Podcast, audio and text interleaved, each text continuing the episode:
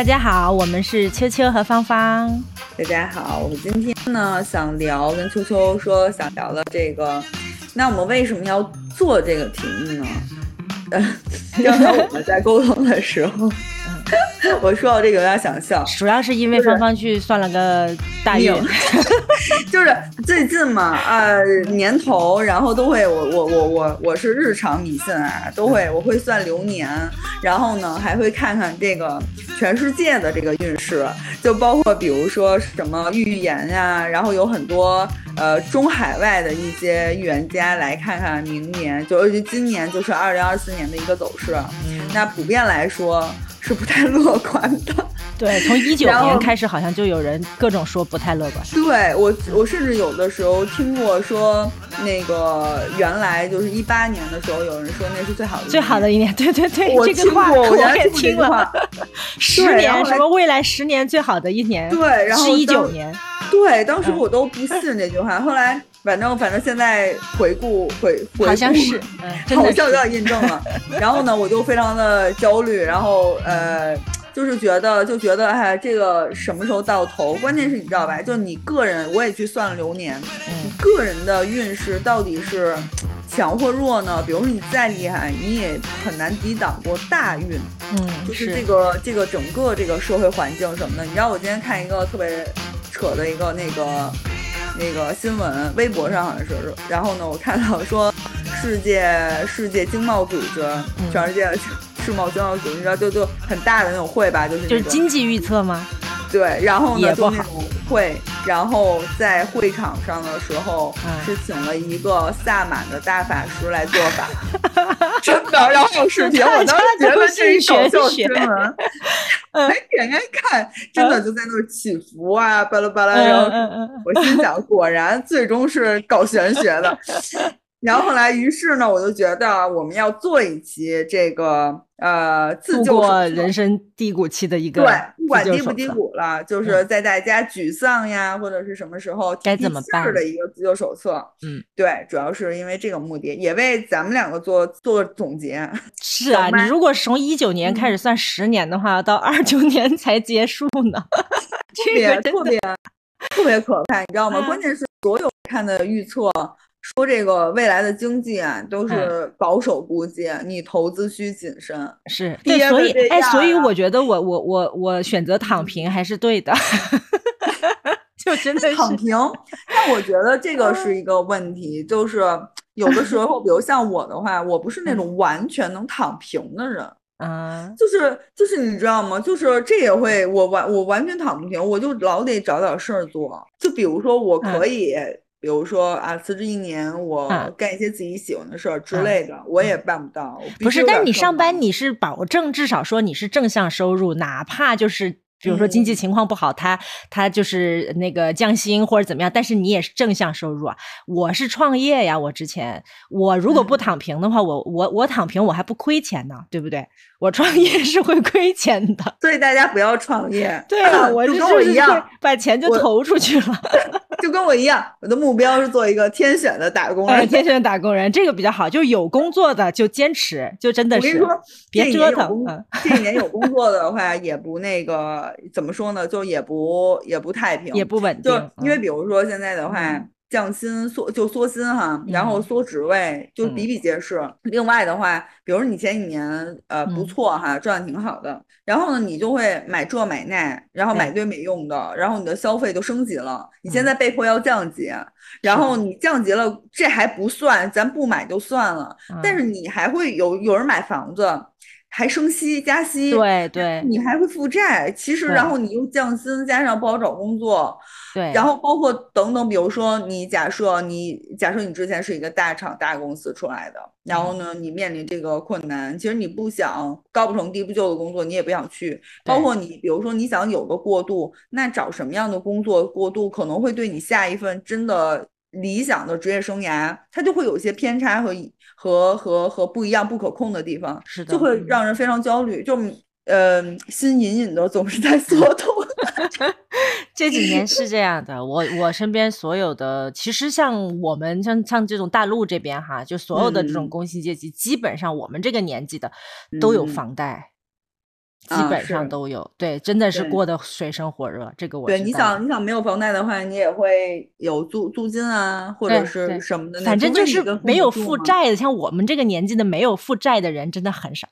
真的，比如说你养活自己的话，你都是会有一些成本的，就是你必须每个月的开支，对吗？然后你以前，比如说你。不，你觉得你不会遇到这种经济上的冲击，或者经济上冲击跟你没有关系的时候，其实你没有这个意识。大家可能很多年轻人刚出来工作，其实你也没有能力，也没有意识，真的是储一笔钱去应急。所以这种时候就会变得非常的很容易陷入一个情绪上的对。现在而且很多行业，包括现在都是在更新换代的阶段，就是可能会有一个大的比较的大的变革。以前是可能主流的跑赚。的行业可能慢慢会被替代，现在就是在这么一个轮次当中，所以大家都会感觉很迷茫，是很正常。所以我们就是这一期做的这个目的，就是就是来自救一下，对，提醒我自己。你说这个低谷期哈，就是你真的就是有度过什么样的低谷期吗？你你有啊？你有觉得度不过去的时候吗？有啊，就是我觉得渡不过去的时候，嗯，我其实不是前两年，其实前两年的时候我的状况挺糟的啊，我待会儿再分享。但我真的觉得我有过那种，哎我，这个天塌了那种感觉。嗯，就是我在考大学的时候，我觉得其实我一直一路学习还 OK，其实到高中的时候就是慢慢往下掉，就那个时候你知道吗？非常的。怎么说呢？就是迷茫和困惑。你是说成绩吗？学习成绩对成绩，然后成绩往下掉，然后那时候很迷茫困惑。后来你知道吧？就想去学电影啊，包括什么。其实那个整个是一个很混沌的时期。嗯，就我如果是让我再选择一次的话，我一定是会，就是好好学习，追求学业，去学业去考一个非常好的学校的。就一直其实这个在我。高中最后两年，最后一一两年，一两两年，我也一样，就是真的很后悔，这个 该好好学习。真的，所以为所以所以所以，其实高考是我一个很很大的遗憾。就那个时候，我会觉得我真的是爬不起来了。嗯，就是我我会这个是我是咱俩一块儿就是。那一那一届嘛，就是那个时候，其实是对啊，就那一届。那个时候其实是我整个比较迷茫的时候，就很混沌。我现在回忆起来，我都觉得我不知道我在干嘛了。但是我我隐约的记得那个时候，就觉得啊，就是我就会觉得啊，我这辈子就这样了，你明白吗？就是我爬不起来了，就我没有能力再爬起来。你一输一步就步步输，就是那种感觉。对吧？然后呢，就是我其实回忆起来，我真的有那种感觉，就是那个时候。但是比如说像我前两年，就是你慢慢，你你再回，就是我现在回过来看的话，我当时觉得高考和这个是很重要的。嗯。但是呢，你要说。创伤或者是这种感觉已经不就承受能力已经不会像我当时的我的话那种感觉了。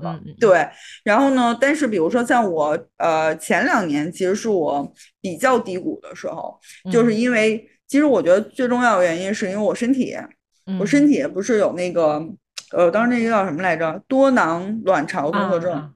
对，多囊卵巢综合症。当时我当时就是什么呀？这病呃症状是我就是。胖，你知道吗？就是胖，然后我拼命的运动也瘦不下来，我就主要是体呃还真是胖，我体重也上去了，我测，然后后来呢，就是我当时的皮肤也很差。然后我怎么护肤都没有用，我就觉得我所有的努力，我没我没有办法控制我自己的身体，就是那种感觉非常差。然后我脾气也会，工作压力很大嘛，然后我脾气其实心情情绪也不好。然后后来呢，呃，又在那个我生病的那个期间，其实是早期是我不知道的，我是后来是 M 七就是不正常嘛，才去查，对吧？才去查。我当时是来那个，就是一下来那个的话，来了一个月。嗯，对，我知道多囊好像很多就是反正从这个不规律开始都不太一样。反正当时我就是有的人是不来，我是来一个月。后来我就觉得开始我觉得气虚啊，或者是有可能是压力太大了，就没有管它。然后呢，隔了两周正常就是停了之后的话，来又来了一个月。你知道我当时的话，这个指甲就是指甲都凹进去了，就是有点凹，你知道吗？好像是缺铁还是什么，我都觉得有点贫血那种。然后我觉得不行了，我特别怕我得什么 重大疾病，然后我就说那我一定要去看。我开始是吃中药，我觉得是气虚调。后来呢，就是我觉得不行，我得去找。哎，但是你有想过，就是这个身体的问题有什么样的？就是就是在这个发生身体问题问题之前，你有心情上面的，就是事事情发生让你就是心情不好吗？我其实没感觉呀，就是没有什么重大的事情。其实后来我就发现，应该是我工作压力啊，工作压力大，然后。或者是那段时间，因为我觉得我其实一直觉得身体上的这种疾病，其实很多时候都是心理的一个体现。有可能，但是我问了医生，不知道可能是嗯，对我后来问了医生，我问了医生，然后我问他我这怎么办，他又给我大概讲讲讲这事儿。其实说这个东西你得重视，但是呢也不是那么严重。其实说说是现在我这个是可以吃药调的，嗯，但是我要吃一年的药，每个月都要去那边去呃去去去复查一次，然后去拿药，然后调调调吃吃吃一年。你是不是你现在都还在复查？我是不是上？我现在没有了，我现在没有了。他是他他后来最后查的时候，呃跟。我说给我照那个 B 超吧，就是照照照，然后说看那个里面，呃，都是正常了，已经是在正常范围了。那所以在正常范围，他跟我说，如果是不复发的话，其实你就是维稳，但是也有复发的可能。这个东西他说不是器官性的，就不是你。器官的的的的病变，对，就不是这种，你要切个什么东西？是属于内分泌吧？还是？对，它其实是会这样，但是它也会影响蛮多的东西的。嗯，反正反正反正我当时经历了这一场，嗯，我就是那一次的话，我第一次感觉我对身体特别无力，你知道吗？就是那种无力感。但是啊，我就是那只能调。我问医生什么成因，我说是因为我压力大吗？或者是怎么样的？他说这个成因不详，就是很多人会有。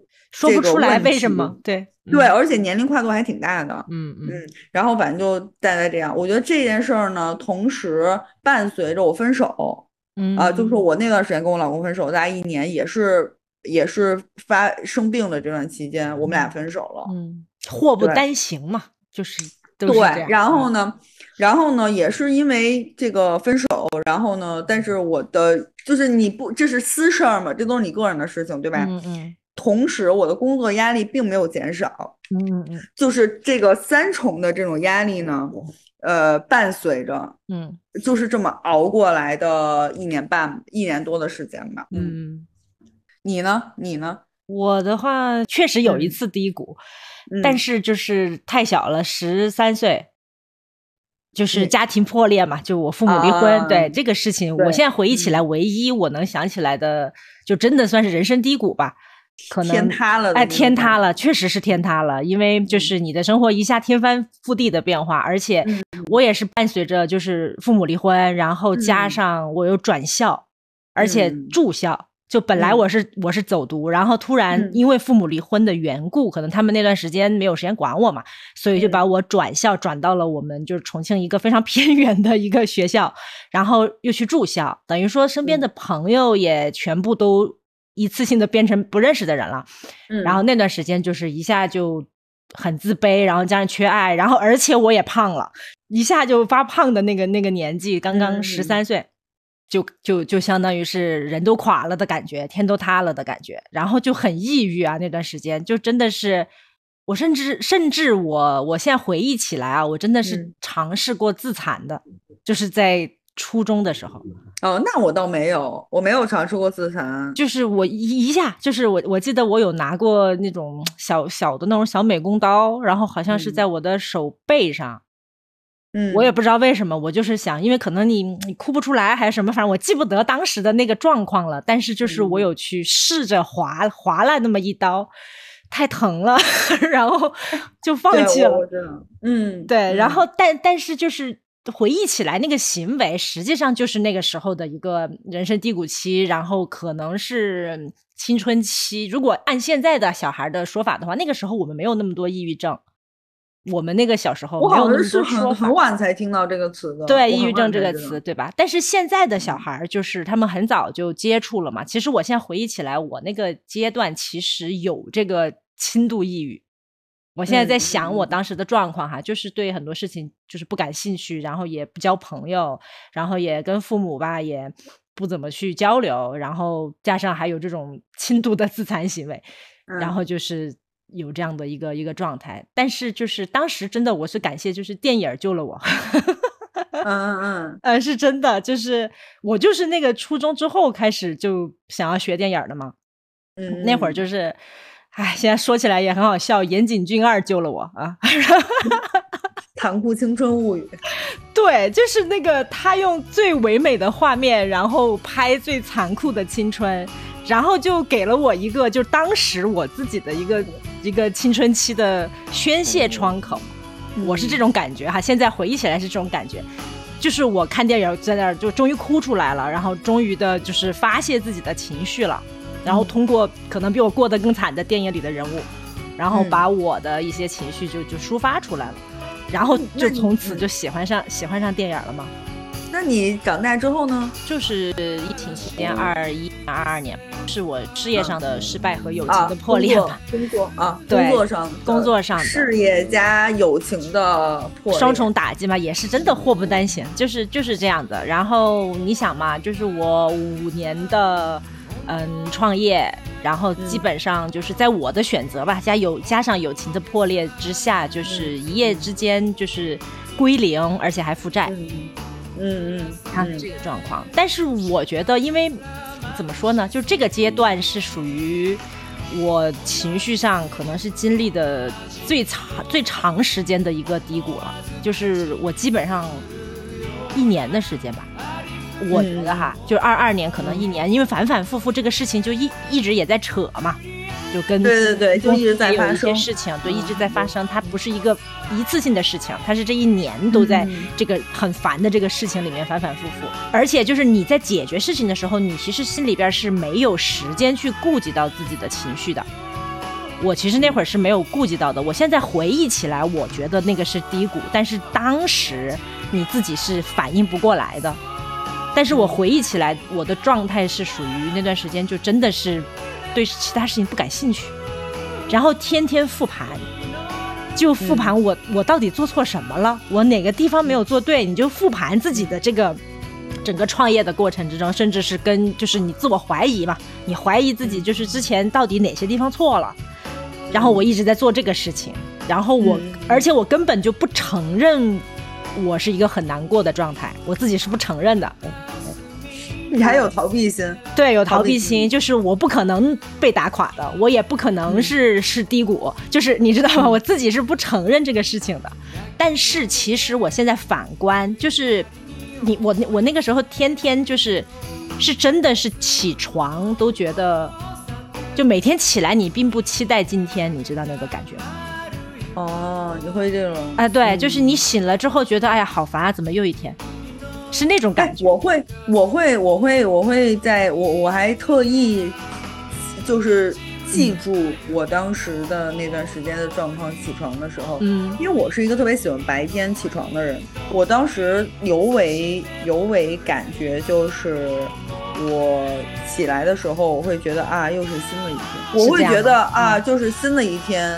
总算是又过了一个新的一天，就我觉得今天，呃，就是今天会比昨天要好一些，就是我会这么想，就是我会觉得啊，因为因为我会总会觉得事情总会会过去的，你只不过有的时候你就会度日如年的去度那个日子，呃，对对，我会觉得啊，今天的话那比昨天会好一点，就是那不然又怎么大不了怎么样呢？我会这样，我会这样觉得，我就觉得我那会儿的状态就是我我好像觉得明天不会更好了。反正总是在复盘吧，反反复复，浑浑噩噩。用脑过度，用脑过度。哎，用脑过度就是肯定会这样。好了，分享了咱们这么多糟心事儿之后，嗯，咱们现在来说正经的，说自救手册。自救，自救，就是这种自救手册。我怎么走出来的？嗯，对。然后我跟你说，我是就是经历过之前我说的那个前一年多的时间，嗯，我是因为真的是长大了，再加上可能。脑子比较清醒了，然后呢，我是真的认真的观察了我那段时间的整个变化，因为时间周期太长了，一年多，嗯，我就发现了我自己定总结出了一套对我自己行之有效的办法。嗯，简单的大步骤分为四步。嗯，第一点，第一个就在你刚出事儿的时候，嗯，刚出事儿的时候，你就是崩溃、晴天霹雳的时候，对，情绪崩溃，就那段时间最浓度最高的、最懵的时候，收拾屋子第一件事。真的，我跟你讲啊，朋友们，真的，收拾屋子、扔东西，你会转运。哎，这个我赞同。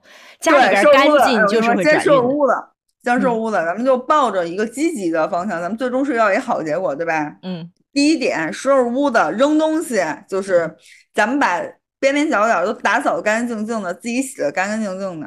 然后呢，该扔东西你断舍离，一定要断舍离，没用的那些东西都扔啊。另外的话就是换发型，就是第一部里边包括了换发型，尤其是失恋的那种难受，天崩了那种特情绪化的难受，我就老想起梁咏琪那首《短发》。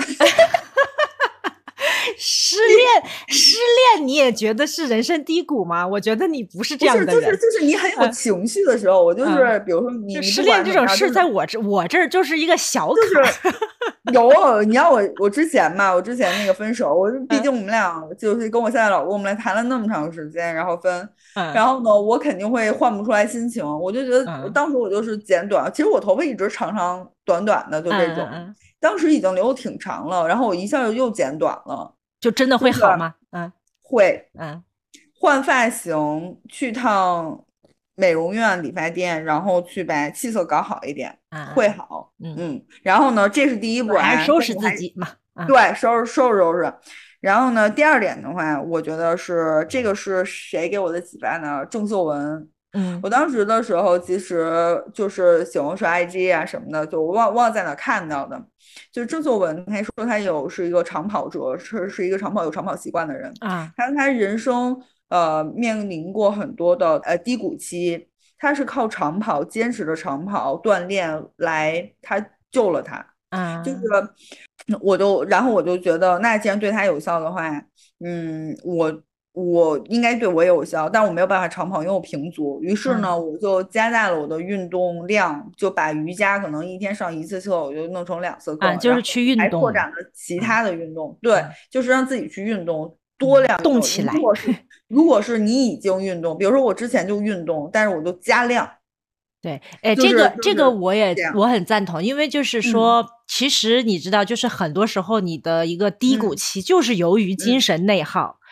你老想，你其实去动了之后，你去做，你不管做什么，反正你就先去做，你去跑也好，去跳也好，去游泳也好，对，你动起来，你就不想。这个放，所以放在第二步，就是你的问题可能还存在，还没有解决，因为解决完你就不会有低谷了。你先别想了，我觉得。对，就是你现在没什么办法，还是懵的状态。嗯，咱就是第一天收拾屋子换发型，第二天咱们就是出去，就是你要出门。咱们就就大街上跑步也行，嗯，然后呢，估计反正以我，因为我特别爱爱人的性格，出了事儿的话，我一般先不见人，因为我根本就不知道怎么聊天，就我这种，所以我通常都是一个人，所以我一个人先做这些，然后呢，尽量保持，这也是在第二步啊，就是尽量保持正常的作息和饮食，就是。通常都是以前的我会喜欢，比如约朋友出去喝酒啊，烂醉如泥，疯狂几天，宣泄情绪之后再冷静下来。但是呢，我发现并不好，就是因为可能工作了，你必须要求自己，还是同时会，你你你自己个人的问题嘛，你不能影响到工作，也不也也也别别人其实坦白来讲也不会可怜你，也不会说。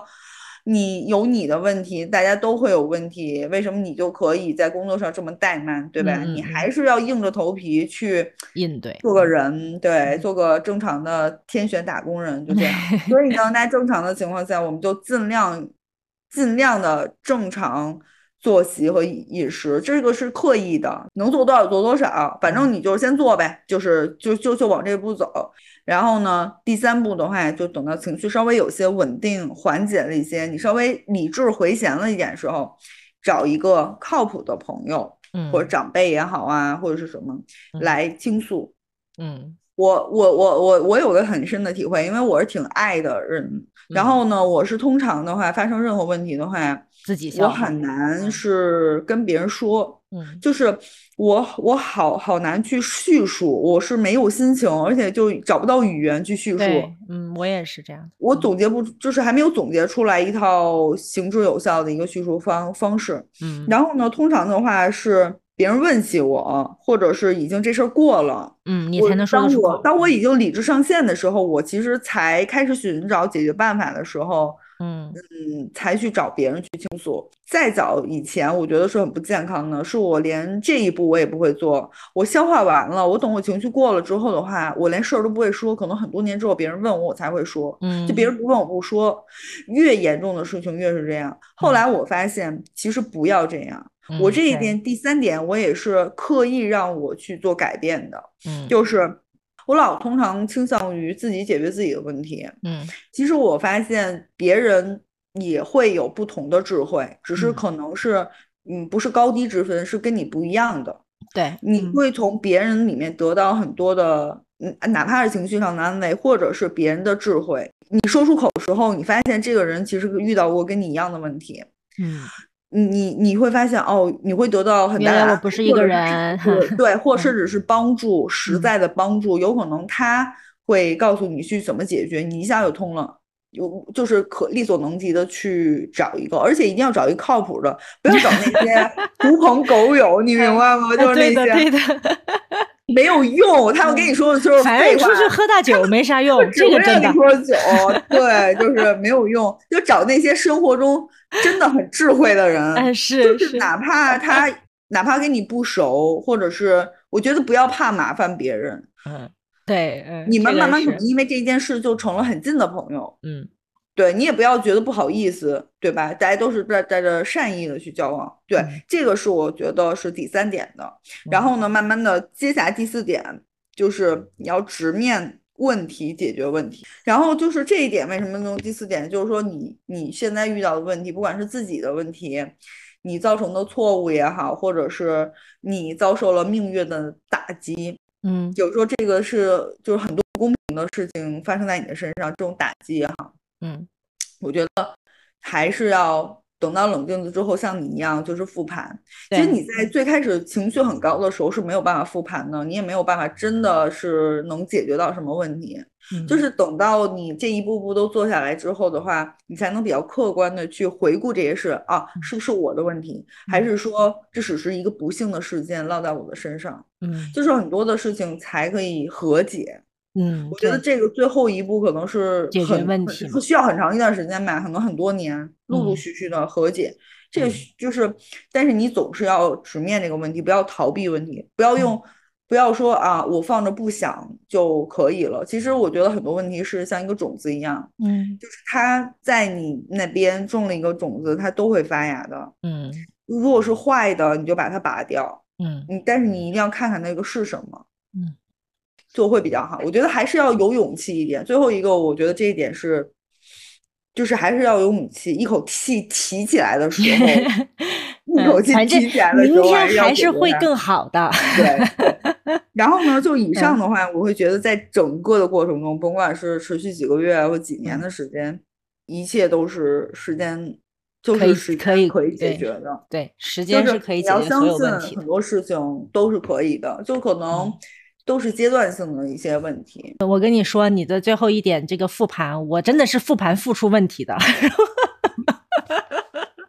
你就是快速的进入第四点，你没有按照我的流程。对我没有前面的流程，我就是流程。我就是在事情发生了之后，直接陷入一个自我怀疑和复盘，所以出的问题。其实都会，因为但是那个时候的自己其实是。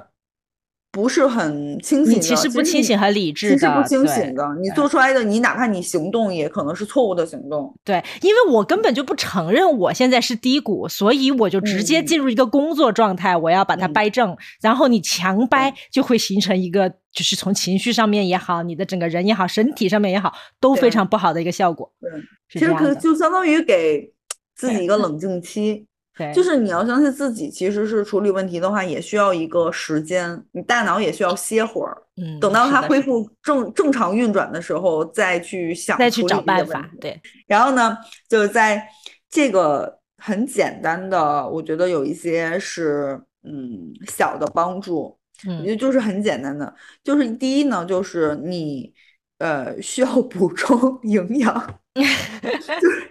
我说这虽然听起来非常妈味儿非常足，但是我说是真的，我我我切身的体会。你是真的只只吃的东西的营养，我我意思是，比如 supplement 就是那些营啊养剂、啊补充剂啊，比如你吃维生素啊，或者是吃什么东西那些，嗯。我就觉得就是 我不知道为什么，我我总就是有没有科学依据，当我遇到重挫的时候，免疫力会特别差。是的，是的，就是心情，你的特别容易生心情会导致你的身体机能就是对，我以前不有一定的感冒都会。感冒。对对我我不知道有没有什么那个科学依据啊，我不知道，反正嗯我自己的经验就是。你这些的时候，你你要相信，你就是补运气低的时候，补充维运生气低的时候，对什么都低，嗯，连病都比别人容易生，所以嗯强身健体就是多买点儿那些补充剂啊，嗯就是这些，平时都关关注一下自己身体。另外一点的话，我觉得小的小的对我来说有用的东西是什么呢？嗯，我特别需要改变，就是当我遇到了一些事情非常不好的事情，就比如说想分手，因为我同嗯时遇到呢，我必嗯须要搬家，我你你是一定要搬家的，嗯对，然后另外、对，另外的话就是，呃呃，比如说我要换新的东西，就是你啊、新的东西包括什么呢？会对我非常有用的，就是气味儿。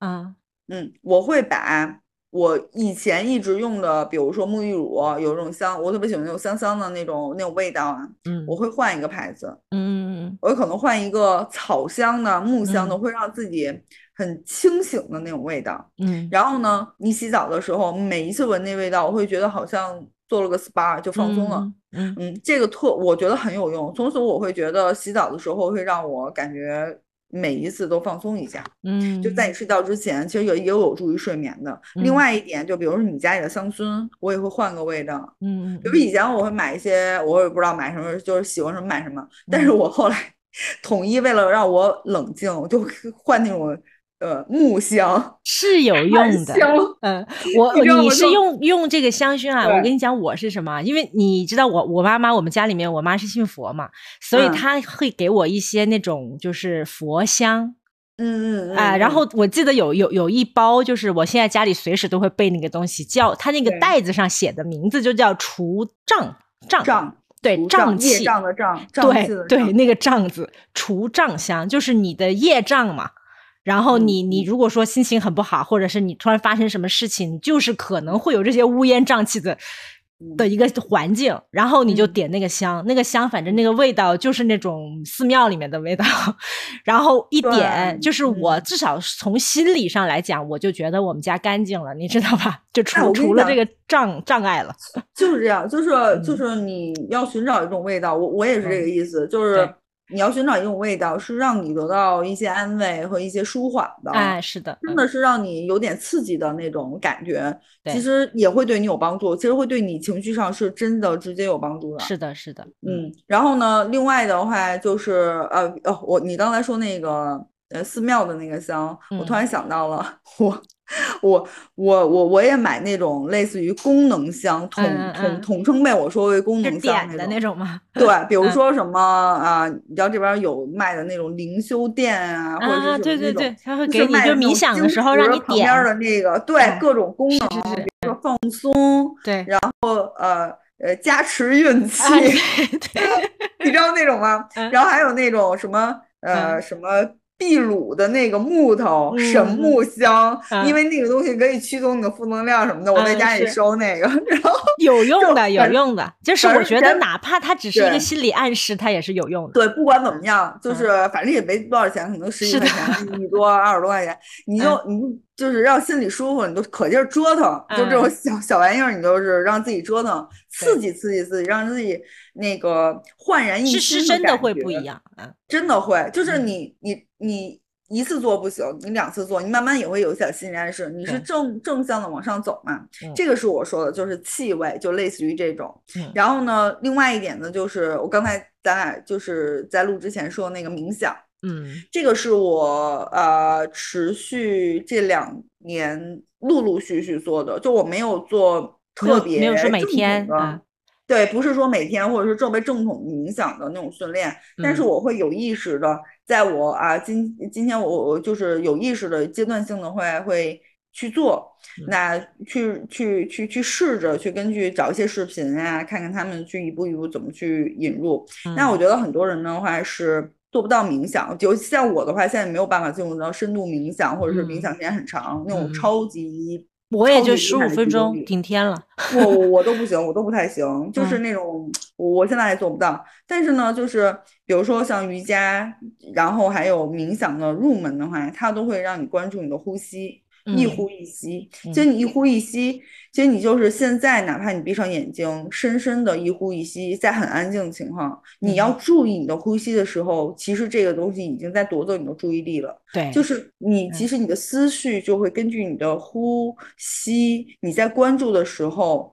你的思绪已经被它所带动平静，是的。其实对于你在处理很多混乱，或者是让你跳开这个这个阶段性的烦恼上，都是有帮助。你要相信，你身体其实是一个像机器一样。嗯，当然，就是遇到困难、遇到这种不好的事情，很多人都不想，但是你。你没办法，就是你要自己亲身去处理，所以你也要照顾好这台机器去处理它，才会有比较好、比较快的一个结果。嗯，所以说照顾好自己也很重要。所以这个我觉得是，包括有时候失眠的话。去做这个呼吸的这种注意练习的话，都会有帮助的。嗯嗯嗯，这个我跟你讲，我有呃，就是非常亲身的体会。就是就是我说我我刚才也说嘛，就是你的那个你是讲的冥想的这个呼吸嘛，我说的是就是道家道家的一个对呃入门的一个心法呃，就是呼吸心法。这个也是就我的自救方法中的第一条，我是在。这个第一条里面学习到的这个方法，就我的自救方法的第一条是旅游，是旅游，因为这是我的经亲身经历嘛，就是我在陷入了那个状态之后，我呃做了些什么，其实也不叫方法吧，我做了些什么，我第一件事情我就选择的是去旅游，嗯。啊，我就一个人，你你说去旅游吧，其实也是一个机缘巧合，因为我得回一趟大理去办事儿，在回大理办事儿，就是这一次我一个人回去。嗯然后呢，我也店店也租给别人了，所以我就是完全以游客的身份在大理是就是五年了第一次。嗯，我之前在大理都是就是开店嘛，我是一个以一个民宿老板的身份，但是这一次我是以一个游客的身份，我一个人回大理，然后我就去爬山了。然后在这个爬山这的过程之中，别人就教了我刚才那个道家的心法。呼吸法，那我去爬的那个山是一个海拔大概有个三千九左右的这么一个山，很高，四千大概四千，然后要爬上去很累嘛，会有高原反应的。然后在爬的过程之中，然后我身边的那个朋友，他就是应该是一个道信道道家的一个朋友吧，他就跟我说，他说让我尝试这个道家的呼吸法。什么呼吸法呢？他就是先是让我想象我的肺哈是一个风琴。是一个风箱，就是那个风琴拉的那种风箱。他说：“你想一下那种烧火的那个风箱，然后呢，你用鼻子去吸气，然后用嘴去吐气，然后就这么一吸一吐一吐一吸一吐，然后你去感受每一下这个风风箱的这个运转，你的肺里面的这个运转。然后怎么感受呢？就是你吐的时候，不要把气吐完了，嗯嗯，你吐的还留一点点，马上吸。”然后在这个过程之中，我在爬山的时候用了这个呼吸法，我真的没有高原反应，也不累。嗯，然后我就。对，然后我就爬上去了。爬上去之后，我就看，正好那个时候看到了这个就是山顶的日落。嗯啊，那一瞬间就是我得到了非常治愈的一个安慰，就是我就觉得自己很渺小，然后世界这么大。是是是，我就会突然觉得，就是我发生的这点事儿，好像就不算什么了。是，然后加上我前面的那个呼吸法嘛，让我也不累。我等于说我到了山上的时候，我不是一个身体非常累，或者是就是一个高原反应的状态，我是一个非常平静的一个心态，然后看到了那个日落。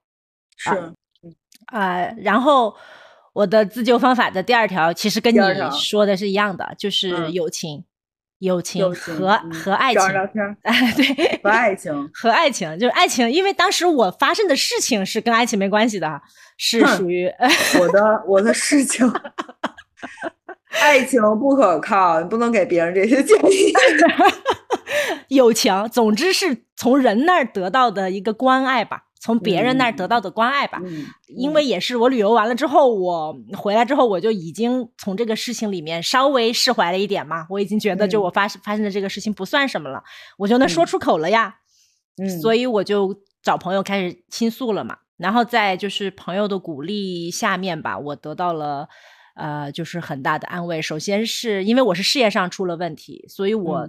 就我身边的朋友有这么一两个，其实就就就够了啊，也不是说很多，就是有那么一两个，就是主动站出来要借我钱，然后，我跟你讲，能借钱的朋友 就是真朋友，对对，就是他们。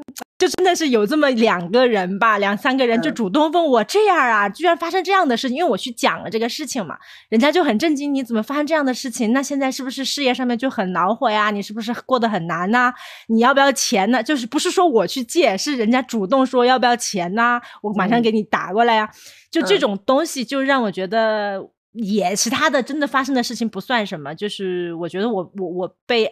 就是爱吧，别人的爱包围着。对，我觉得有这种感觉是很重要的。对，就是，嗯，你一下就会觉得，啊，真的发生的好像不算什么。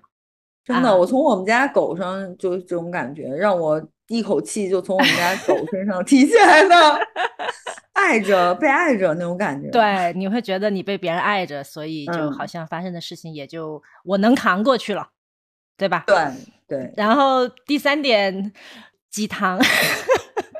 你说哪种鸡汤？哎，其实我也鸡汤，毒鸡汤，毒鸡汤什么？网上那些书，我刚忘说了，看的那些励志、励志的书啊，鸡汤啊，就是你平时看可能会觉得很好笑，但是真的你在那个人生低谷的时候，你看到那种东西是有用的，是真的有用的。嗯，你知道，因为因为我觉得就是，嗯，很多时候。你的焦虑啊，或者是所谓的这种不快乐，其实就是来自于这种自我怀疑嘛。你就是因为怀疑自己做错了，你怀疑自己就是别人不爱我，别人怎么怎么样，或者我是不好，就等等的这种自我怀疑，然后就导致你陷入一个非常低谷的状态。所以去看这种鸡汤嘛，他这种鸡汤都是在鼓励你自我肯定的。你明白吧？然后，然后我我跟你说 这一句啊，有一句在我的这个过程之中有一句，我不是说我是一直在复盘吗？所以有一句毒鸡汤就是救了我。这句毒鸡汤是什么呢？他写的是这样写的：他说人人类审判自己就是一种傲慢。嗯，他说你凭什么觉得现在的自己就比以前更清醒呢？嗯，这句话当时就让我幡然醒悟。我就觉得，哇塞，你的毒鸡汤真绕。我 不是因为你想一下，你想一下，人类上下五千年的历史，我们现在的人就比古代的人智慧吗？其实不不一定吧。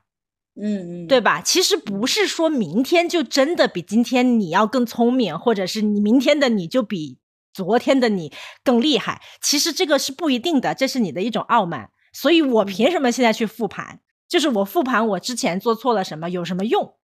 嗯，我突然一下就就清醒了，我就觉得好像是这个这么个道理，我应该往前看，我应该把把以后的日子过好，把明天过好。我去想过去我错在哪儿，没有任何意义啊！我就这样，就是这句话真的是我记到现在，我就走出来了。你这你这句话突然让我想起来了，这个解读让我想起来另外一句话，呃，人类一思考，上帝就发笑啊！对对，其实就这个意思嘛。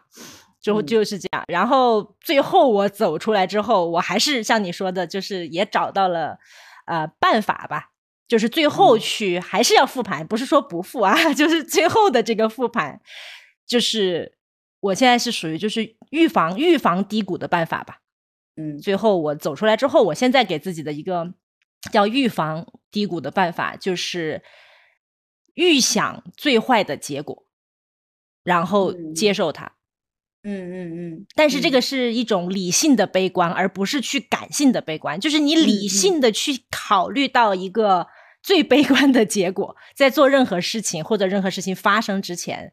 先去预设一个最坏的结果，然后你先看你能不能接受。如果你接受不了这个事情，可能你就要再考虑一下。如果你觉得接受得了，那你去做了，它一定不会是你接受不了的程度，因为它不会是最坏的结果，因为你去做了，它就会更好。你刚刚那句就是让我也想起，是不是杜拉斯？忘了是不是他说的一句话，就是说世界上只存在一种英雄主义。就是我看透了生活的本质，但是却又热爱生活，依旧热爱生活。嗯，对，就是这种感觉。对，就是世界千疮百孔，但是我依旧选择热爱它。对，是的，对，就是这种感觉。哎呦，太暖了！就当时我跟你讲，就就我当时在想，我其中就是你说的这个鸡汤的这个，我刚才也想分享来着，后来我给忘了，但是不重要。我要分享另外一个小段子，就你说到这个鸡汤啊，鸡汤就不说了。我说治愈，就是我想的是人物。我只分享一个，当时真的确确实实把我一下给提起来了一个人，我一定要感谢他那段时间带给了很多，就是真的就是他一口气提起来，嗯，罗永浩。我真的不骗你，对，这段时。间，我真的不骗你，就那段时间，我就是情绪是起起伏伏的哈，就是我其实相对来说还是一个挺乐观的人，就是我不希望我的生活变糟，我不希望我沉溺于悲哀，就是我我不喜欢我这种人，我就希望改变他，我希望我回归正常。嗯嗯。但是你耐耐不住心情起起伏伏的，真的是罗永浩，他当时上脱口秀吧，嗯，吐槽大会是不是吐槽大会啊？对对，吐槽大会，他自己讲了一段。太搞笑了！我那个反复，我觉得我看了五六次就已。他就是在讲他欠了六个亿的那个事情，是不是？对，我看了的那个。我就觉得，说句实话啊，就他讲的非常精彩。然后，但是呢，我就当时在想，设身处地的想，如果我是他，对吧？情怀就是那种胸怀，不是情怀，就是那种胸怀和能调侃自己这种事儿发生的事情啊，这种坦荡、这种坦然面对这种事儿的态度，和面对这种事儿态度的时候。我觉得我又有什么过不去的呢？是的，对，就是就是，对吧？然后然后我当时其实是罗永浩，当时是我记得当时看完他的时候，一个晚上循环了很多遍之后，一口气就提起来了。对，我觉得我不能再沉溺于这种诗情琴棋书画了，还是罗永浩带劲。对，所以我刚才说的嘛，就是我说要理性的去悲观，但是感性上面一定要乐观。是啊，是啊，是。对，你是感性的去乐观它，就是没关系，什么对生活啊什么的都是一个你的感性，然后一定是个乐观的。但是我们所有悲观的事情，我们用理性的方式去对待它。对，而且我觉得有的时候，诶，我我那天在看一个呃教育，就有一个有个英国的一个学校的一个校长吧，然后就讲在他们那边和中国的觉得从小的这种教育，就是到底是哪有不同的最大区别？他说最大区别其实是投放这个体育方面，他们特别鼓励小的时候其实花大量的钱去让孩子做一些体育运动。他们觉得这个同时是，就是其实是很重要的培养这个啊，你的耐挫能力，嗯，就是就是我们包括你的一些韧性、一些品德，其实在这些体育当中都是可以得到的，就是而且是深根的，就是在你最小的时候的发展当中。后来我就在想，其实我原来看过一种说法，说我们成长中过程当中太。呃，推崇那种成功主义，每我们学到的每一件事都是教你怎么成功，没有人教我们做一个失败，失败，对。对，没有人教我们怎么失败，我们失败要怎么做，或者是我们呃普通人要怎么做，我们我们都在学做一个成功人，我们会有很多的成功学，但是我们没有失败学，对，而且特别是我们我们这代人哈，就是。至少说从我们出生到现在，就我们三十岁，我们所经历的三十年，我们的国家是一直处于一个上升期的。就我们可能都没有经历过下降或者是不好的一个一个状态。一夜之间美梦成真，这也是比比皆是。对比比皆是，我们就是好像我们身边的人和至至少说前三十年的我们，是觉得好像明天比今天更好是应该的。对，但其实。它不是应该的，就是我我觉得明天是有可能比今天不好的。本来人生是 K 线图嘛，对不对？它就是上上下下，上上下下。明天就是我们要接受，明天它有可能还没有今天好呢，但是后天有可能会比明天好，这个是不一定的。这个事情本来就不是一定是往上的。嗯，我们得先接受这个事情。对你刚才说 K 线图的时候，我心里一紧，我又想起个股，这这这最近这几个月的股票。好吧，反正我们就希望明天会更好吧。我们的结尾，明天好不好 都没关系，都挺好的。我我我就挺开心的。我们的结尾曲就用明天会更，明天会更好。行吧，总会来的，好总会来。二四还是要大家平平安安的。昂扬起来，对，没事，越挫越勇嘛。我们今天还活着，就非常棒了。你这，我们明年明年还活着呢。拜年的时候再留着给大家说几句话吧，好吧？行，那这期就这样。好，OK，拜拜，拜拜。让我们期待明天会更。